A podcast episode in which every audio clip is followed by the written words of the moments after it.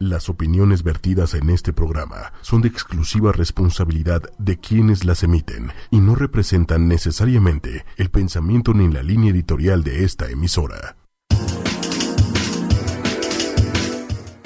Hola, ¿cómo están? Buenas tardes. Hola, Doc, ¿cómo estás? Bien, muy bien. ¿Qué tal la, la, carrera? Padrísima, poniendo el ejemplo. Va llegando el Doc corriendo como 5 kilómetros. Sí, sí, sí, muy bien. Poniendo en práctica todos nuestros consejos. Exacto, los consejos del programa pasado. Sí, sí, sí, muy bien. Sí, ¿Cómo están? Ya estamos aquí con Fitness 8 y media. Muy contentos de estar otro jueves más con ustedes. Eh, yo soy la nutrióloga Maribel Cerro y tenemos aquí al doctor Manolo Huasque. Un gusto estar contigo, Doc. Muchas gracias. ¿eh? Vamos a hablar hoy sobre un tema, como siempre dices, Doc, de primera. De primera, que es o son los trastornos de la conducta alimentaria. Perfecto. ¿Qué tal? Es un tema fuerte, ¿no? Muy, muy fuerte y sobre todo muy frecuente. Sí, ha ido aumentando mucho según las estadísticas a lo largo de estos últimos años, sobre todo en adolescentes, Sí. que es, es alarmante cómo ha ido creciendo y cómo se ha ido poniendo básicamente de moda, porque esto Ajá, se volvió ajá. una moda, ¿no crees? Sí, sí, sí, sí, por supuesto. Yo no sé si me permitas nada más una semblanza. Claro, Si recordamos, ¿no? Las grandes pinturas de los grandes maestros, la mujer bella era la mujer que estaba más bien regordeta. ¿Para qué, qué hay que decir de todos estos pintores? Entonces, conforme ha ido pasando el tiempo, la- el concepto de belleza ha ido cambiando. Claro. Entonces se llegó, de, de hecho, a un estado de belleza que le llaman de tipo andrógino, parecido al hombre, en donde resulta que de, de repente la mujer guapa era la mujer que estaba en los huesos. Claro. Entonces, vamos, yo he- en- a lo largo de mi carrera he visto pacientes que me dicen, es que tengo que bajar 10 kilos. Digo, no, tienes un peso perfecto. Es que si no, no puedo pasar ese examen de modelaje. Y le digo, bueno, pues ve, ve y dile al juez, ¿sí? Que finalmente no es médicamente sano lo que te están pidiendo.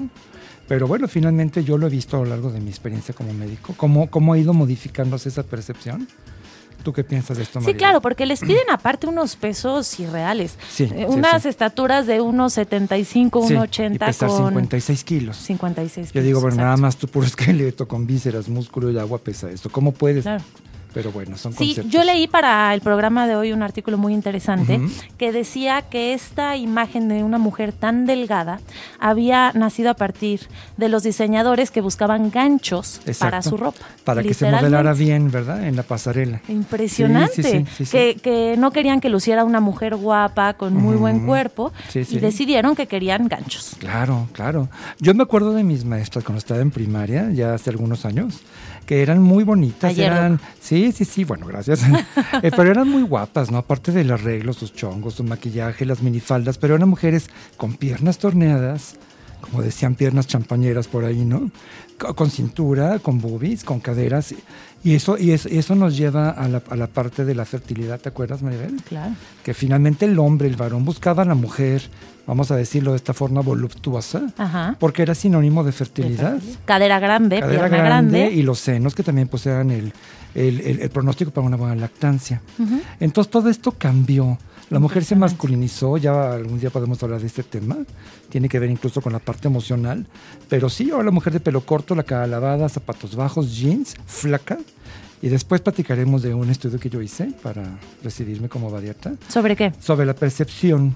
Que bueno, ¿qué nos gusta a los latinos? Porque nos han vendido un concepto, la verdad, bastante.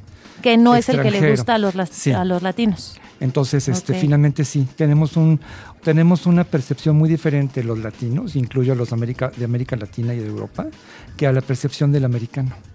Entonces, pero bueno, es un tema muy bonito, lo podemos hacer si quieres comentar al último. Está muy padre. Sí, está muy Para interesante. que se tranquilicen, ¿eh? no se agobien tanto.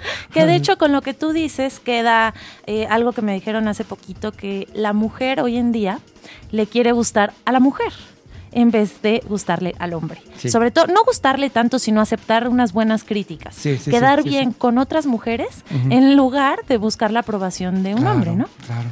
Todos, todos han modificado. Si tú ves, Maribel, los certámenes de belleza de Miss Universo, la mayoría, por no decir que todas, no quiero pecar en decir que todas, son chicas operadas. O sea, no es posible que una mujer que esté en los huesos tenga las boobies que tiene, ¿estás de acuerdo, no? Sí, porque al final eh, eh, es grasa, ¿no? Lo que está en los senos, básicamente. Entonces, bueno, finalmente, pero bueno, vienen noticias muy tranquilizantes porque todo esto se está modificando un poco. Sí, por toda esta moda de fit, ¿no? Sí, sí, sí, por supuesto. Y en las pasarelas ya les están exigiendo cierto peso a las mujeres, ya si están muy delgadas no las dejan modelar. De hecho, en España, en España ya está prohibido, ¿eh? ya las tallas doble cero y cero, todo esto ya está prohibido. Por ley, ¿verdad? Gracias a Dios. Ahora, aquí también están a lo mejor... Eh, afectando un poco a las mujeres que sí son talla cero porque así es su, su vida, ¿no? Y no porque si una mujer es muy bajita, ¿verdad? Pues ok, se Y muy delgada. Claro. Sí, hay gente que está como nuestra compañera Monse, ¿no? ella es muy delgadita. Que y me cae gorda porque, porque está flaca, flaca, flaca. no, pero ella le gusta, ella sufre para subir. Ella entrena y quiere aumento de masa muscular. A ese grupo, claro, es que todos estamos un poco inconformes, ¿no? Buscamos lo que no tenemos. Bueno, siempre que existen los estos espejos de Chapultepec, ¿no? Donde nos corrigen la forma. ¿no? Exactamente. bueno, muy bien. Bueno, pues me gustaría que platicáramos o me gustaría darte un dato muy curioso, que cuatro de cada 100 mujeres entre 40 y 50 años sufren un trastorno alimenticio. Es una cosa impresionante porque estamos hablando de mujeres de 40 y 50 años. una edad que uno ya consideraría madura y que ya no le interesa tanto esta parte física, ¿no? Podría decirse. Fíjate, aquí tocas un punto muy importante. Yo alabo mucho a la mujer que se cuida. ¿eh? O sea, qué padre ver. Es más, tengo pacientes ya ancianitas me choque sobre el concepto de tercera edad, pero bueno, mujeres ya mayores de 70, 80, peinadas con su prendedor, perfumadas, digo, qué bonito, qué hermoso. Pero sabes que es una línea muy tenue, Maribel. Porque una cosa es que te cuides, que tiene que ver con tu salud, con tu autoestima, muy importante, y otra cosa es que vivas para eso. ¿Estamos de acuerdo? Sí, y que si no sales perfectamente arreglada, tampoco te sientas segura, ¿no? Sí, también, no porque te casaste, te, abandonas, te afodongas y andas con tubos y una bata, no, sé, tampoco se vale. Que también es común. Es parte del encanto de la, de la mujer. Claro. Si los hombres nos preocupamos, las mujeres yo que también. Exactamente. Que aquí estamos enfocándolo más a mujeres y en realidad sí, es mucho más frecuente en mujeres, un 95%, pero a lo largo de los últimos años ha ido aumentando también casos de hombres. Podemos comparar más o menos la proporción hombre-mujer, es de 10 a 1, 10 mujeres por un hombre. Ok. Okay. Sí es mucho más frecuente en mujeres, pero hay que tener cuidado porque ya hay varios hombres que están presentando anorexia y es un poco más difícil descubrirlo o darte cuenta que un hombre tiene anorexia porque uno no piensa que un hombre va a estar pensando en ser muy delgado, ¿no? A mí me gustaría, Maribel, si estás de acuerdo conmigo, ¿por qué no comentas cuáles son los trastornos de la alimentación más frecuentes de este momento? Los más frecuentes o los que están en o los que están pues mira por eso podemos hablar de la clasificación de psiquiatría pero uh, bueno como como tú gustes digo finalmente la cosa es que la gente conozca cuáles son no bueno, los que están en, el DSM-5 estaríamos hablando de bulimia, de anorexia, del trastorno por atracón, y tienen O sea, el famoso binge eating, ¿no? Exactamente, ahorita explicamos bien cada uno. Y tienen uno aparte que, se, que es el TANE, el trastorno alimenticio no identificado. Exacto, ok. Cada uno lo clasifica. Hay unos que se han ido poniendo de moda últimamente, que podemos hablar de la vigorexia, podemos hablar de la ortorexia, de la megarexia. Sí me gustaría que explicáramos uno por uno. Sí, claro que sí. De la permarexia y de la ebrorexia. ¿Sí habéis escuchado todos esos? El último no. No sé si no sé. Bueno, bueno, ahorita que ahorita. Ahorita vamos uno por uno. todos. Pero esos son los que se han puesto de moda que no están en el DSM-5. Ok, perfecto. Ok. Muy bien. Bueno, ¿con cuál te gustaría que empezáramos? Pues a mí me gustaría que empezáramos con anorexia nerviosa. Que aquí habría que diferenciarla de la anorexia médica si yo tengo un cuadro febril, un síndrome febril, porque tengo unas anginas del marca de hablo, ¿no? Una faringomigdalitis, obviamente no voy a apetecer comer. Siempre que, que, hay eh, situaciones de hipertermia, de fiebre, pues el cuerpo de alguna forma como que baja un poquito el apetito. Esa podría ser una anorexia médica, que no es voluntaria, ¿estás de acuerdo? Hay otras situaciones de anorexia, también cuando hay demasiado estrés, a algunas personas se les va el hambre. A mí me sucede totalmente lo contrario, ¿no? Pero bueno, Hay gente que te dice, sabes que yo se me va el estómago, o sea, se me cierra el estómago cuando estoy demasiado nervioso. Pero también no es voluntario, es una cosa que sucede. Que de hecho se llama anorexia. Exacto, es anorexia, uno dice el pero paciente tiene anorexia y uno no se está refiriendo a la enfermedad del trastorno de conducta alimentaria. Eso, exactamente. Entonces, ¿por qué no, por qué no de- describes lo que es anorexia nerviosa, no? o bueno, los puntos que debe de cumplir una persona para que entre como anorexia nerviosa deben de ser los siguientes. Tiene que tener un rechazo a mantener el peso corporal igual o por encima del valor mínimo normal. Ok. ¿Ok? ujú. De esto estamos hablando que tuvo una pérdida de peso en los últimos tres meses mayor a un 10%. Ok. ¿ok? ujú. Y que ya está cayendo por debajo de un peso normal. Uno evalúa su peso, evalúa su estatura y lo deja o lo arroja en un bajo peso o en una desnutrición. Ahí te basas en las estas tablas del índice de masa corporal y de porcentaje de grasa, todo eso. Exactamente. Que luego podemos platicar en otro programa, ¿no? Cómo se, cómo se determina un peso saludable, cuáles son los rangos. Muy bien. Otro sería miedo intenso a ganar peso. Uno se da cuenta porque toda la vida está, es que estoy subiendo de peso o no me quiero comer eso porque voy a engordar. Si me como ese cachito, cachito de chocolate voy a subir 10 kilos, Claro, ¿no? claro. Porque aparte tienen aquí unas ideas Sí. un poco catastróficas Y con respecto a la autoagreden, se comida. insultan, soy un cerdo, no me aguanto, cosas así. Sí, porque tienen otro de los puntos que es la alteración de la percepción del peso o la silueta corporal. Exacto, exacto. Es impresionante Ese es ver. básico, ese criterio. ¿eh? Es básico. Y es impresionante ver la alteración que tienen y cómo de verdad se ven a ellas mismas, o en este caso, como dijimos, también hay casos de hombres, pesando 10, 15, 20 kilos Sí, sí, más. sí, le ven a Willy, que- pues estás con un cuerpazo, ¿no? ¿Qué te pasa? Y, y se rechazan y todo el tiempo se están llamando, eh, bueno, ni siquiera quiero repetir las cosas Claro, que se claro. dicen. Sí, sí, sí. Y en el caso de mujeres hay otro punto que es el caso de amenorrea. Amenorrea es la pérdida de la menstruación Exacto. cuando ya la tuvieron. Exacto. Porque como dijimos al empezar el programa, ha ido aumentando en casos de niñas de Sí, cada vez más jovencitas. 10 años. Sí, sí, sí, por supuesto. Entonces, si tienen amenorrea, ya cumplen otro de los puntos. Claro, claro. Con que cumplan tres de estos cuatro, ya la podemos catalogar como anorexia. Perfecto. Muy, muy bien. ¿Sabes más o menos cómo se caracteriza- caracterizan estas personas? Sí, sí, hay, hay, hay lo que se llama un fenotipo, un somatotipo.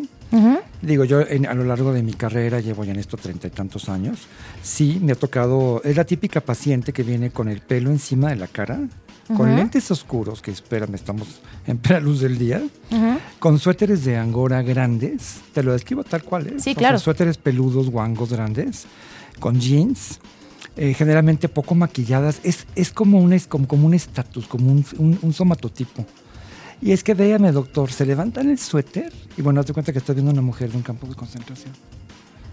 Le digo, pero, o sea, ¿pero qué, qué es lo que pasa? Es que estoy gordísima, no me soporto, me odio. Y decís, a ver, espérame, ¿no? Entonces, eso, eso cae muy bien con el punto que comentabas de la alteración perceptual. Ya puedo yo desvivirme en convencerla que está más bien muy delgada y jamás lo va a aceptar. Obviamente se requiere, requería, luego lo hablaremos de un manejo psiquiátrico. Claro, que de hecho te ve como el enemigo, ¿no? Sí, si tú le dices, estás muy delgada, se enojan, se Sí, ponen a la defensiva, eh, viven con esta manipulación y esta mentira por seguir consiguiendo la meta que es seguir bajando. de Además, peso. sabes, sabes que Maribel, siento que es un trastorno que es muy triste porque finalmente la persona deja de hacer miles de, de- de cosas de su vida, de actividades, incluso relaciones de pareja, ir a fiestas, porque se sienten verdaderamente gordas. Entonces, este, bueno, finalmente ahorita platicaremos un poquito. ¿no? Sí, se aíslan, ya no van a comidas Sí. o engañan mucho. Es que ya comí en mi casa Claro. y en su casa dicen es que ya comí en casa de. Juanita. Sí, sí, sí. ¿no? Obviamente, médicamente hablando ya de, ya, ya de signos, los signos son los que el doctor ve y los síntomas son los que el paciente nos refiere. Si alguien me dice, Manolo, me duele la cabeza, yo no lo puedo ver. Es un síntoma que me está diciendo eh, la paciente. Pero obviamente tienen, el pelo ralo, con poco brillo, las uñas este, quebradizas, la piel tiene un tono característico. Es un tono medio grisáceo, no, es un, no es un tono de piel bonito, rosa, sano. Este, ¿qué te puedo decir así, así, a simple vista, desde que entran caminando, como con la mirada encorvada, baja? Sí, lesiones en la... Sí, hay, hay, hay problemas también de dermatitis. El vellito que les aparece para Sí. proteger. Por supuesto, sí. El, el cuerpo, acuérdense que es el mejor médico. Pues Claro. finalmente el vello, el vello crece para de alguna forma ganar temperatura. Claro, porque, Porque hay hipotermia. si están en los huesos, básicamente, ¿cómo Claro. van a entrar en calor, Claro, literal? por supuesto. eso, como bien decía, siempre están con sudaderas, mucha Sí. ropa, porque todo el tiempo tienen frío. Tienen frío, exacto. Ese es- no es no hay algo los- que las ayude a entrar en, Sí, en temperatura. Sí, muy bien. No sé si quieres agregar algo más, Maribel. No, eh, creo que hablando de anorexia está bastante bien. Me gustaría que habláramos un poquito de las causas. ¿Qué crees tú o cuáles crees tú que son los factores que pueden causar Claro. estos trastornos de la conducta alimentaria? Fíjate, Maribel, en mi experiencia, no voy a hablar de los libros, sino de mi experiencia. Claro. Cuando una hija escucha que la mamá, ay, es que no me soporto, ve nada más que gorda estoy, no me queda la ropa, ese es un factor bien, bien, bien importante. Yo diría que es uno de los más importantes.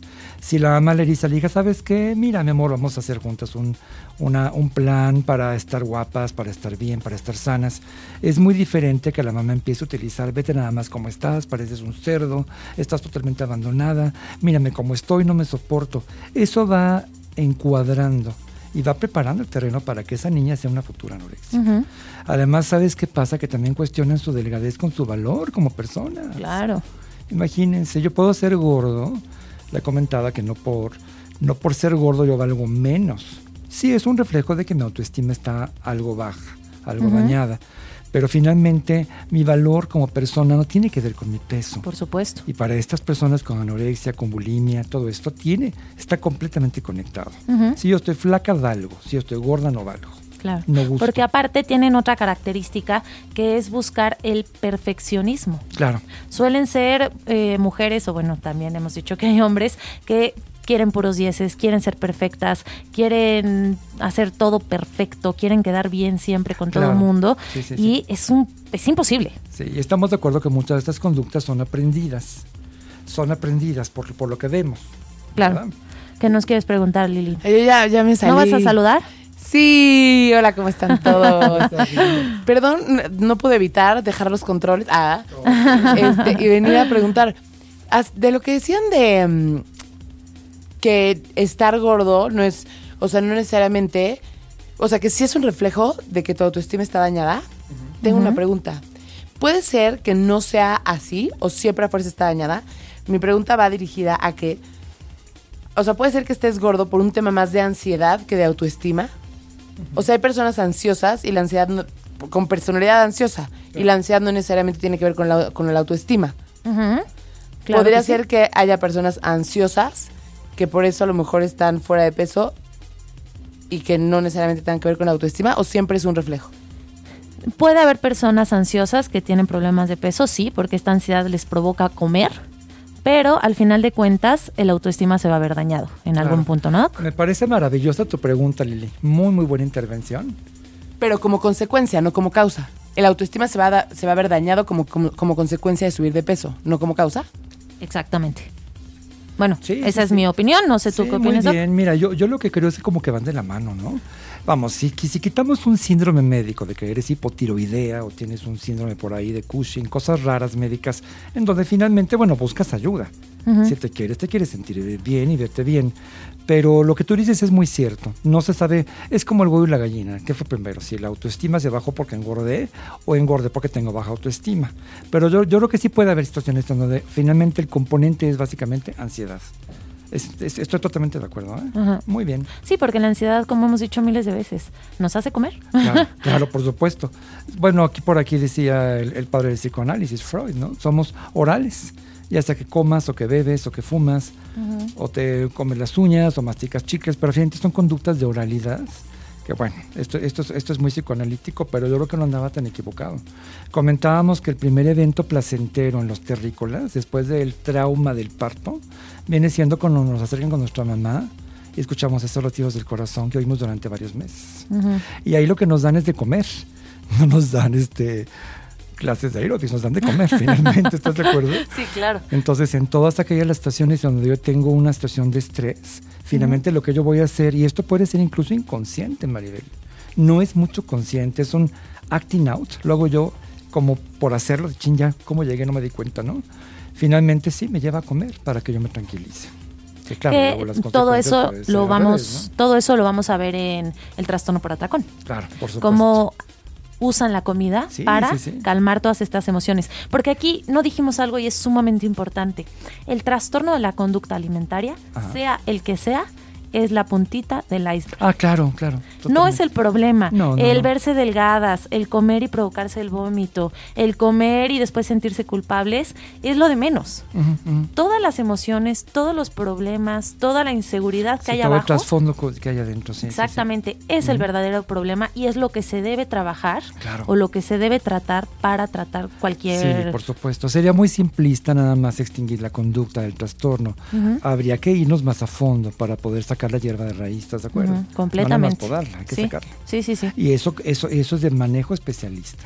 O sea, no cualquiera. Ay, bueno, ya come más. No, no, No. Así no se hacen las No, cosas. hay que tener ¿no? mucho cuidado. Claro. Estoy, estoy emocionada porque traje algunas canciones, Doc, que reflejan mucho este tema de los trastornos de la conducta alimentaria. Entonces me gustaría ahorita mandar a la primera. Claro. Está muy fuerte, que para que la escuches, pongas atención y veas cómo por medio de una canción podemos hablar o dejar tan claro lo que es un trastorno de la conducta alimentaria. Perfecto. Vamos a escuchar una que se llama Cenicienta de Carlos Siles. Perfecto. Venga.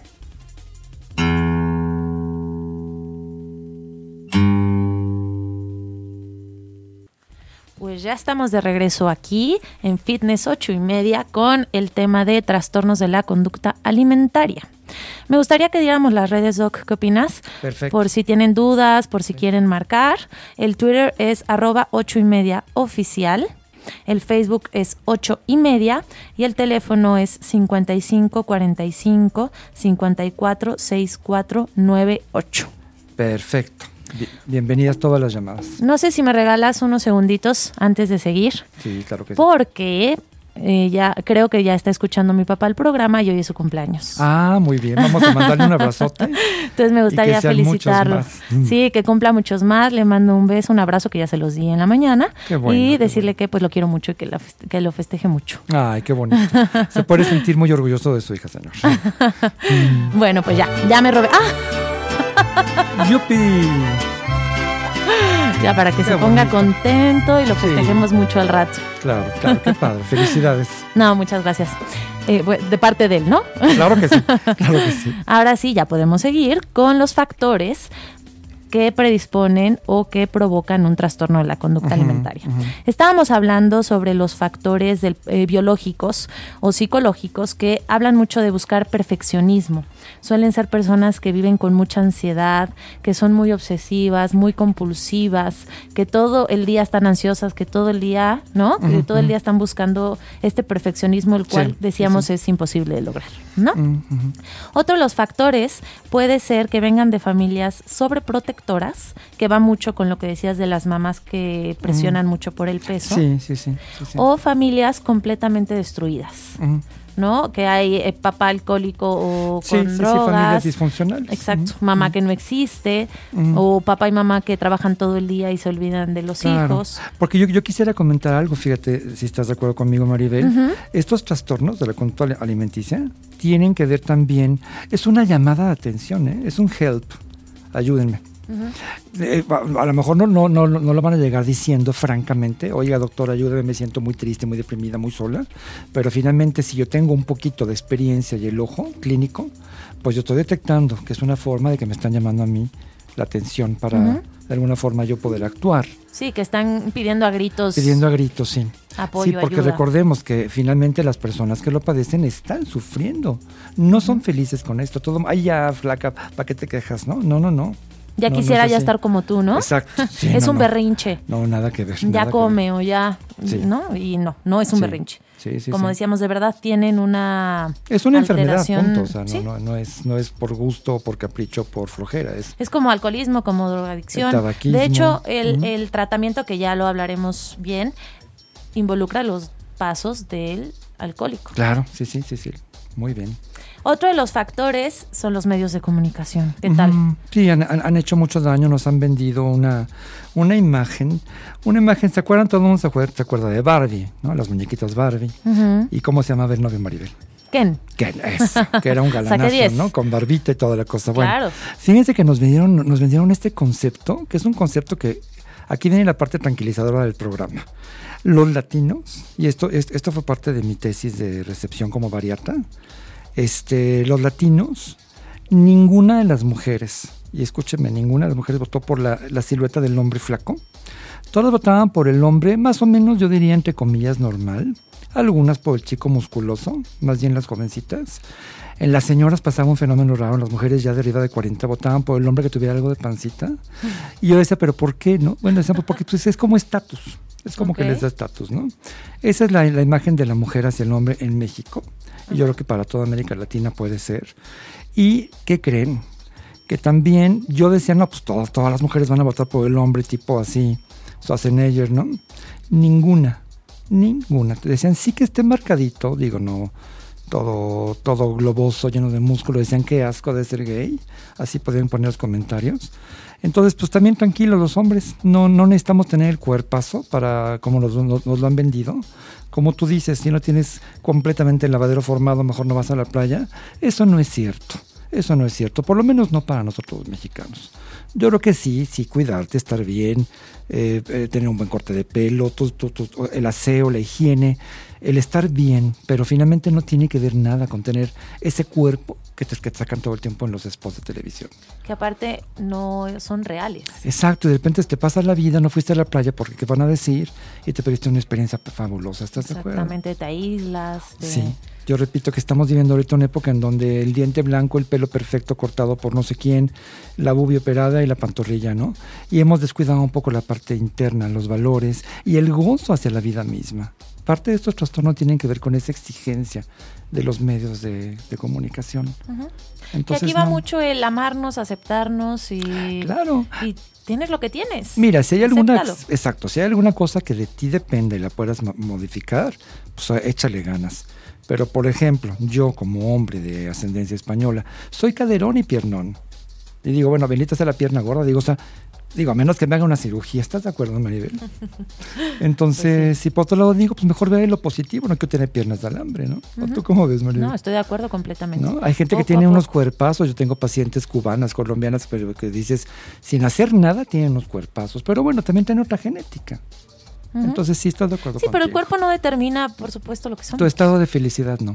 Tu cuerpo es básicamente tu cascarón y lo más valioso pues son las emociones. Yo- yo es lo que yo pienso. El cuerpo no te va a dar éxito. Otro de los, de los puntos que hablan como causas es que buscan tanto el éxito que empiezan a buscar eh, la parte física Sí, sí, sí. y la asocian con ser exitosos. Aunque tengan todo el éxito laboral, no es suficiente para ellos.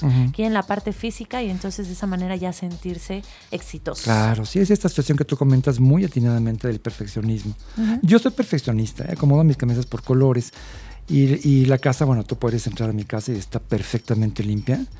Y luego digo, pues es cómodo para las demás personas, no tienen que preocuparse. Pero sí sufres, ¿eh? Cuando eres demasiado, si barro mi jardín no dejo una hoja. Y digo, bueno, ok, le veo positivo, voy a bajar de peso.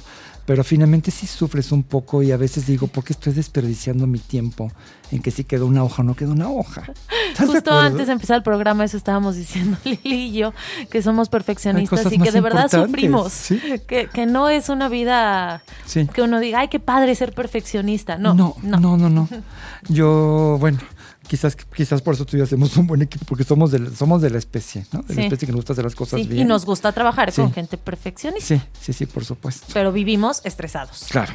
Es sí, sí, sí. el- Entonces, ¿sabes el- que Yo creo que la onda, y se los digo y me lo digo, es cool, relajarnos un poco, ¿no? Exactamente. Sí, está bien hacer las cosas lo mejor que podamos, pero no pasa nada, ¿eh? No pasa nada, si lo hacemos lo mejor que Relajarnos podamos un hasta poquito. ahí. Ujú. Ok, vamos a seguir con el tema, Doc. Vamos a hablar de la bulimia. ¿Qué opinas tú de la bulimia?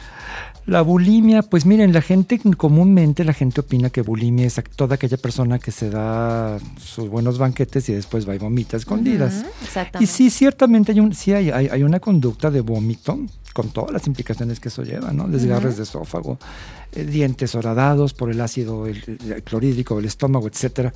Pero finalmente no necesariamente es, es, es, una conducta que tiene que existir para que se pueda tipificar como bulimia. Exacto. Yo te diría, si me lo permites, ¿no? El uso excesivo de laxantes, Exacto. el uso de diuréticos, uh -huh. el ejercicio en forma, te voy a decir, bulimia. compensatoria. Sí, pero aparte es compulsivo. Exacto. No lo están gozando y creando no. endorfinas, es tengo que correr diario dos horas o si no, no, ya no la hice en la vida. Y te das cuenta, ves mm. a la persona muy ansiosa haciendo ejercicio sin sí. parar, sí, que ya está, está pálida, ya se siente mal, pero sí, oye, sigue sabes porque... que te va a dar un infarto, ¿no? Déjame y no me interrumpas, ¿no? Exactamente. Y otro punto ahí te faltó es el ayuno. Ah, bueno, que por supuesto, uh -huh. sí, sí, sí. Comen, atracón.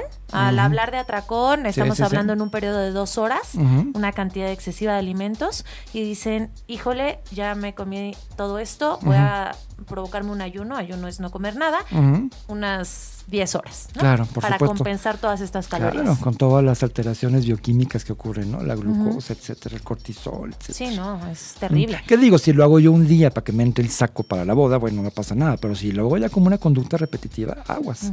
Sí, ¿Verdad? que de hecho aquí es, es muy importante decir que suele ser muy difícil detectar la bulimia, Sí, sí, sí. porque suelen ser pacientes que tienen sobrepeso o incluso tienen obesidad. Sí, sí, sí. Entonces te sacan de, te sacan de onda, por es supuesto. muy difícil. ¿Por Sí. qué? Porque el cuerpo se va adaptando. Sí.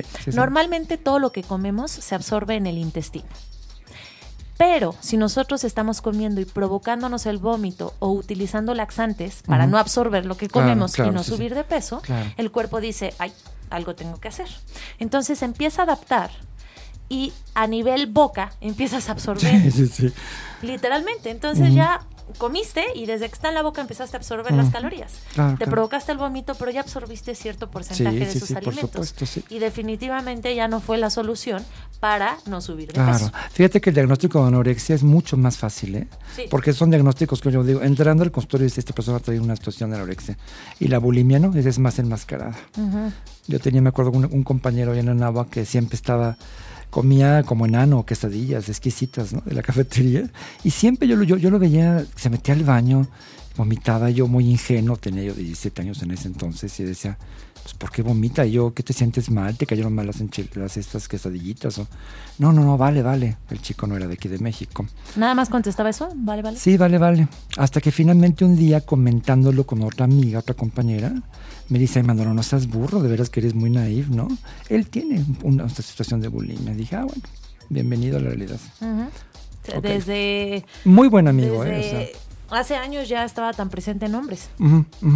Qué fuerte. Sí, sí, sí. Aquí es otra cosa importante, son personas mucho más abiertas. Decíamos en el caso de anorexia que se aíslan, que no salen. En el caso Sí. de bulimia, no, todo lo contrario. Sí, no, todo lo Son contrario, pues, los personas- más sociables. Exacto, súper Sí. sociables. Todo el tiempo están platicando, riéndose. Les encanta la buena mesa, ¿eh? También. Claro, les encanta tener amigos, les encanta verse bien, eh, se arreglan mucho. Todo lo contrario Sí. al paciente con anorexia. Sí, que es descuidado.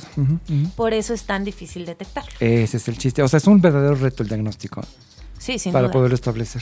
Exactamente. Y los puntos que tiene que cumplir en el DSM-5, pues son básicamente lo que decías, ¿no? No solo se provoca el vómito, sino hace actividad física en exceso, se provoca ayunos, toma laxantes, usa diuréticos, eh, debe cumplir esta parte de los atracones. Si no hay atracones, No. no puede entrar como, como bulimia. Claro. Los, los atracones se dividen en dos. eh, un- mucho alimento en poco tiempo, estamos hablando de dos horas. O puede ser una, una ingesta de alimentos, pero que no pueden parar. No tanto en dos horas, sino que no pueden parar Sí, de sí, sí, comer. es compulsivo. Y pueden durar 20 minutos, 30 minutos, pero en esos 30 minutos no pudieron parar de comer.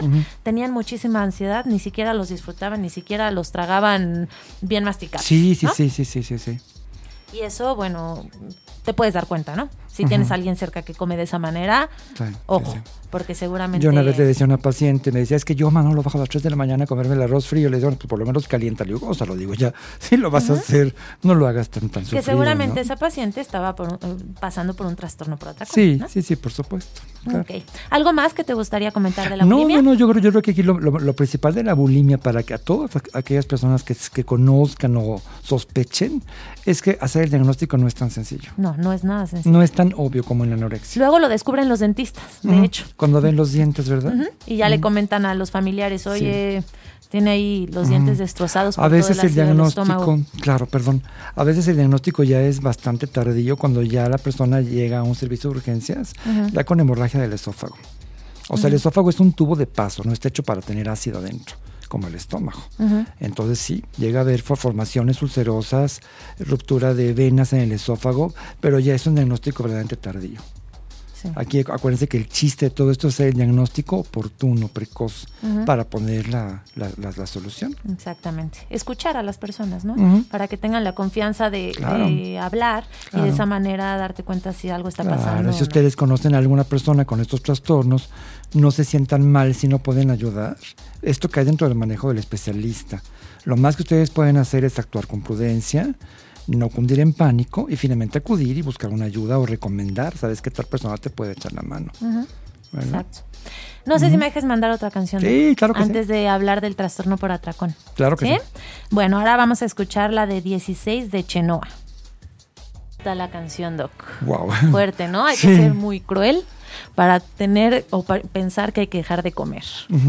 Eso es una realidad. ¿Por qué seguir con esta idea o tener esta relación entre la comida Ujú. y un premio o un castigo, no? Claro, claro.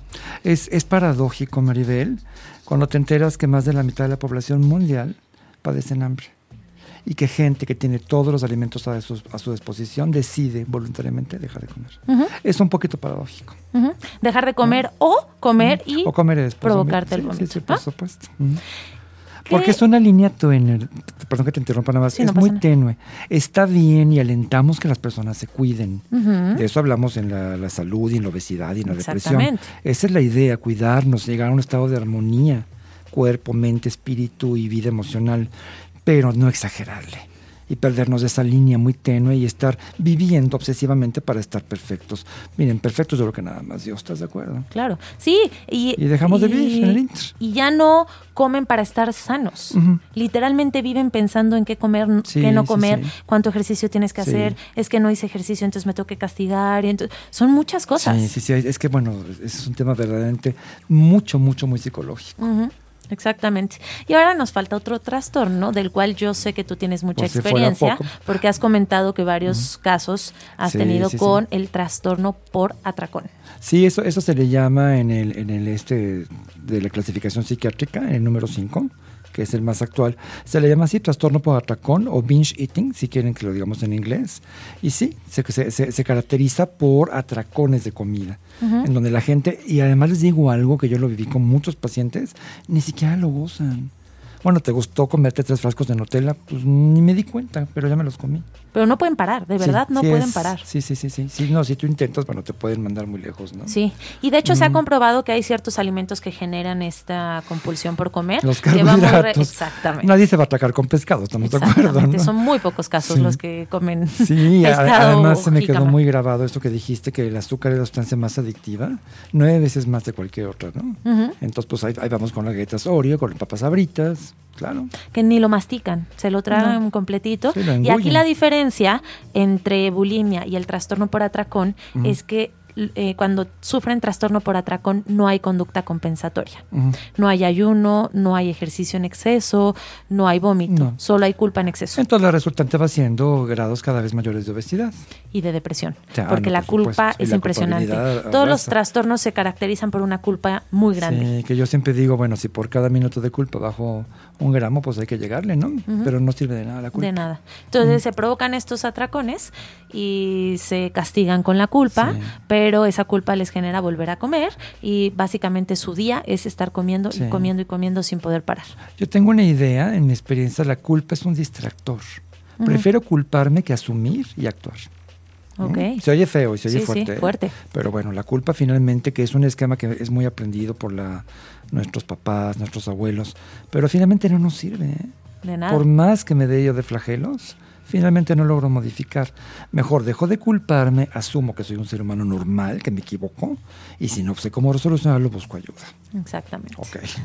¿Y qué pasa con el tratamiento, Doc? Eh, me imagino el tratamiento es como general en los trastornos, ¿no? Obviamente depende de los grados, Claro. pero un trastorno se debe tratar con los mismos especialistas, ¿no? Sí, sí, sí, por supuesto. Yo, yo creo que es un, es un tratamiento multidisciplinario. Yo no puedo pensar que solamente un médico o solamente un licenciado en nutrición o solamente un psiquiatra o, sea, o un psicólogo clínico. El tratamiento eh, eh, recomendado para estas áreas es multidisciplinario. Sí debe de haber la presencia de una buena historia clínica, que está la del médico, el apoyo, el soporte maravilloso de la, de la parte de los alimentos y algo muy importante, todo, todos los tipos de terapias de tipo cognitivo-conductual, de tipo humanista también sirven mucho. A veces incluso dicen que hasta la hipnosis, pero bueno, no tengo mucha experiencia. Pero sí, finalmente sí, sí se requiere de un tratamiento de, por parte de varios facultativos. Y sí, los resultados pueden ser muy, muy, muy buenos. Y lo más importante es el diagnóstico oportuno, vuelvo a insistir. En casos ya muy severos, mencionabas de que hay grados, sí, incluso se requiere del internamiento de la persona.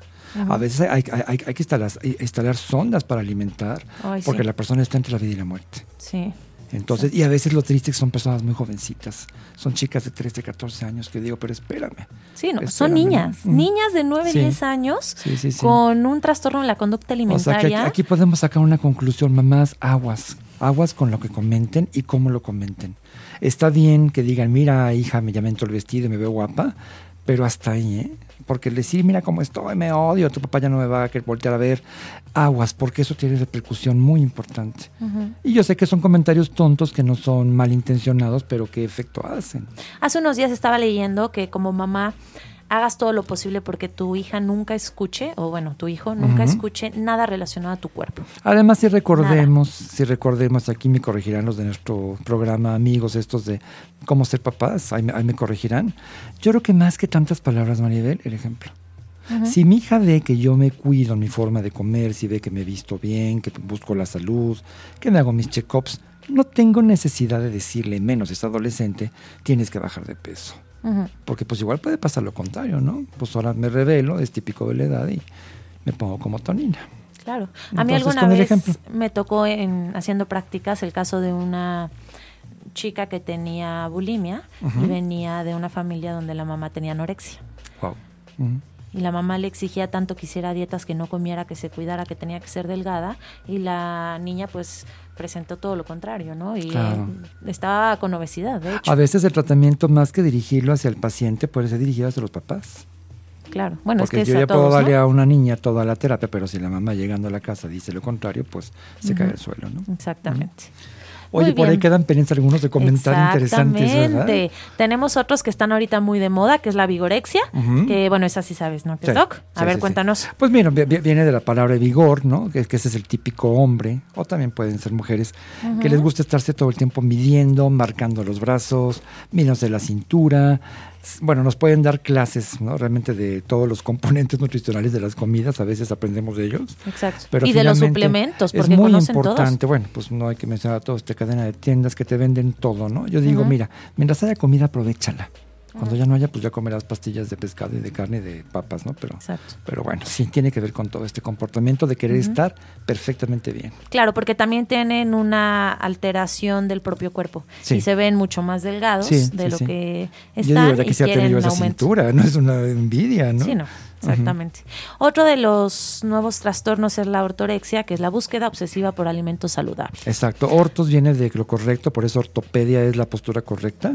Entonces, ortorexia es el comer correcto que repetimos. Ya se fueron al extremo opuesto. Sí, Ya que es- viven todo tiene que ser es saludable porque si no me, Sí. eh, me muero, ¿no? O sea, Sí, sí, es el fin del mundo si me como una rebanada de pizza porque no es saludable. E invierten grandes cantidades de dinero en, en comprar productos carísimos, finalmente, ¿estás de acuerdo? no? Exactamente. Pero bueno, o sea que se- todo esto que está de moda, estos productos de moda que dicen si comes esto estás muy sano. Claro, claro, y lo compramos automáticamente. ¿no? Exactamente. Otro sería la permarexia, que es un trastorno donde viven a dieta, literalmente. Su vida es estar Esa a es dieta. su forma de vida, sí. Eh, tienen una preocupación excesiva por las calorías, cuentan todas las calorías, saben eh, una rebanada de pan cuántas calorías te da y saben Nos perfectamente dan clases, todos los ingredientes. Ay, sí, sí, Sí. Saben perfectamente todos los ingredientes y se te ocurre decirle, ¿te puedes comer una rebanada de pan de caja? Bueno, Sí, sí, sí, sacan las calorías y es que tiene tanto de fibra y tanto de azúcar y tanto, ¿no? Sí, por supuesto. Otro de los trastornos sería la megarexia, Ajá. que es todo lo contrario a la anorexia.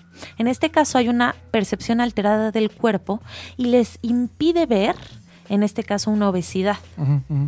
Y creen que están muy delgados Claro. y aún así, o por esa razón, abusan de todos estos alimentos Sí. poco nutritivos A o mí, chatarra. a mí me pasa, y estoy seguro que también a ti, llega la, persona, la paciente con 3, 4 kilos arriba, no me aguanto, Manolo, soy un cerdo, etcétera. Y en cambio, la que tiene que bajar 40 kilos te habla en diminutivo. Exacto. Vengo a bajar unos kilitos y digo, pues, pero pues es como 40, ¿no? Sí, hay una alteración perceptual. Ese, ese es- esa es la base del el denominador, la alteración en la percepción. Claro. Exactamente. Mm. Y por último, hay otro. Me dejaste que- el último, la duda. Ebriorexia. Ese está ahorita todo lo que da y consiste en la búsqueda de la compensación de calorías obtenidas por el consumo de alcohol. Dejan de comer todo el día para salir en la noche y poder tomar alcohol sin culpa. Ok. O sea, no me como la pizza, pero me echo tres cervezas. Exactamente. No Oh, comen ok. nada en todo el día. Ujú. Incluso al día siguiente tampoco comen porque todos se lo tomaron. Y de esta manera la- ves a todos estos chavos y chavas con una cerveza Claro, en el piso de, claro, de claro. borrachos porque no Sí, aguantan. no aguantan, por supuesto, sí, los lleva a desnutrición y bueno, no quiero ver el hígado, ¿no? Y este, este de briorexia está muy presente, muy presente En los jovencitos, los ¿verdad? jovencitos. Sí, sí, sí. Sobre todo en mujeres, ¿no? Pero ya también hay casos de hombre que lo están presentando. Exacto. ¿Cómo ves estos Bueno, nuevos pues- trastornos que están pues de moda? trata- es, es- es- es una cosa que es un reflejo de nuestra sociedad y lo que estamos viviendo. Pero bueno, aquí yo creo que lo que es importante que se lleven es la parte de la prevención. La prevención, esa es la parte más importante. Cuando detectemos ciertas conductas. Ahora, a lo mejor no pasa nada, pero hay que preguntar, oye, Manolo o Maribel, tengo yo una hija, una prima, una vecina que yo veo tal cosa, ¿tú cómo lo ves? Ya tenemos la experiencia tú y yo en esto. Y finalmente, ese es, ese es lo más importante, el, el tratamiento oportuno, cuando hay un diagnóstico oportuno. Exactamente. Acercarse y de esa manera va a haber un, un diagnóstico Sí, oportuno. que ¿no? tiene solución, o se vuelve otra vez a la parte esperanza- eh, esperanzadora, tiene solución. Por supuesto. Es Exactamente. Pues, ¿de qué vamos a hablar el próximo jueves, Doc? Va a ser nos el vamos de... a comer ahorita unas enchiladas. no, el próximo jueves vamos a hablar del tabaquismo, ¿no? No sí, querías el que... tabaquismo, pero voy a hablar no como médico, voy a hablar como exfumador, como ven. Tengo ya en estos 10 años de no fumar. Aún no lo puedo creer. Todavía la otra vez regaba yo mi jardín y buscaba mis cigarros. Decía, a ver, sereno, moreno, ya no fumas, ¿no? Ajá. Imagínense qué tan arraigado es el hábito. Claro, vamos a hablarlo, pero lo voy a hablar desde, la, desde el fumador Manolo, no el doctor Manolo. Ok, Yo muy creo que es- es- eso interesante. les va a ayudar a muchos. A muchos. Ajá, a mí me vas a dar unos golpes. No, no, no, nada que ver con eso. Nada que ver con eso. No, sí se puede. Yo pienso que si yo puedo, que me considero una persona adictiva, sí se puede, claro que se puede. Muy bien. Que es otra de las acciones más importantes. Pues para que estén listos, vayan mandando sus preguntas si es que tienen. Vamos a dar otra vez las redes. El Twitter es arroba ocho y media oficial, Facebook ocho y media. Y de esa manera, todas las dudas que tengan las vamos a ir contestando en el próximo programa. Sí, perfecto, perfecto. Me parece muy bien, Maribel. Y este, los invitamos a que nos hagan llamadas. Eso nos, nos retroalimenta mucho. Claro. Es muy bonito. A los pacientes que por ahí estén escuchándome, no, no, no les dé pena, hombre. Hablen y com- com- compartan todas sus dudas. ¿Te han dicho que quieren marcar Sí. y les da pena? Sí, les da pena, sí. Ay, ¿por qué? Les digo, bueno, pues no se apena. Bien ¿no? dicen que pena robar y que te cachen, ¿no? Sí, si yo les comentara ahora que estoy aquí en la radio, yo hablo bastante rápido, en su momento de chico fui tartamudo, pues sabes que la única forma de vencerlo es enfrentándolo. ¿Estás de acuerdo? completamente. Nuestros miedos a veces son más nuestros miedos que lo, que lo mismo que está pasando. Estoy de acuerdo. Entonces, una forma de enfrentar una situación que no nos gusta es, pues es echándole muchas ganas. Muy bien, Doc. Pues fue Que un gusto estar contigo, como siempre, platicando de muchas los gracias, trastornos. Espero los hayamos aclarado lo más posible. Claro. Todas las dudas que tengan, nosotros felices de la vida, de verdad. Eh, toda esta información viene en el blog. Por si dijimos muchas cosas, bueno, se pueden sentar Sí, con sí, calma sí. a leerlo. Y estamos Y- tratando de hablar en, en- en un lenguaje muy coloquial que todo el mundo entienda, perdón por lo de coloquial, pero bueno, que o sea, un lenguaje sencillo, que no, no, no rebuscado, no, no es la idea, ¿no? Exactamente. Hacerlo, aparte muy ameno y gozarlo, que ese es el chiste, yo lo gozo mucho. Sí, exacto. Muy bien, pues muchas gracias por escucharnos. Acuérdense, esto es Fitness 8 y media todos los jueves a las 12.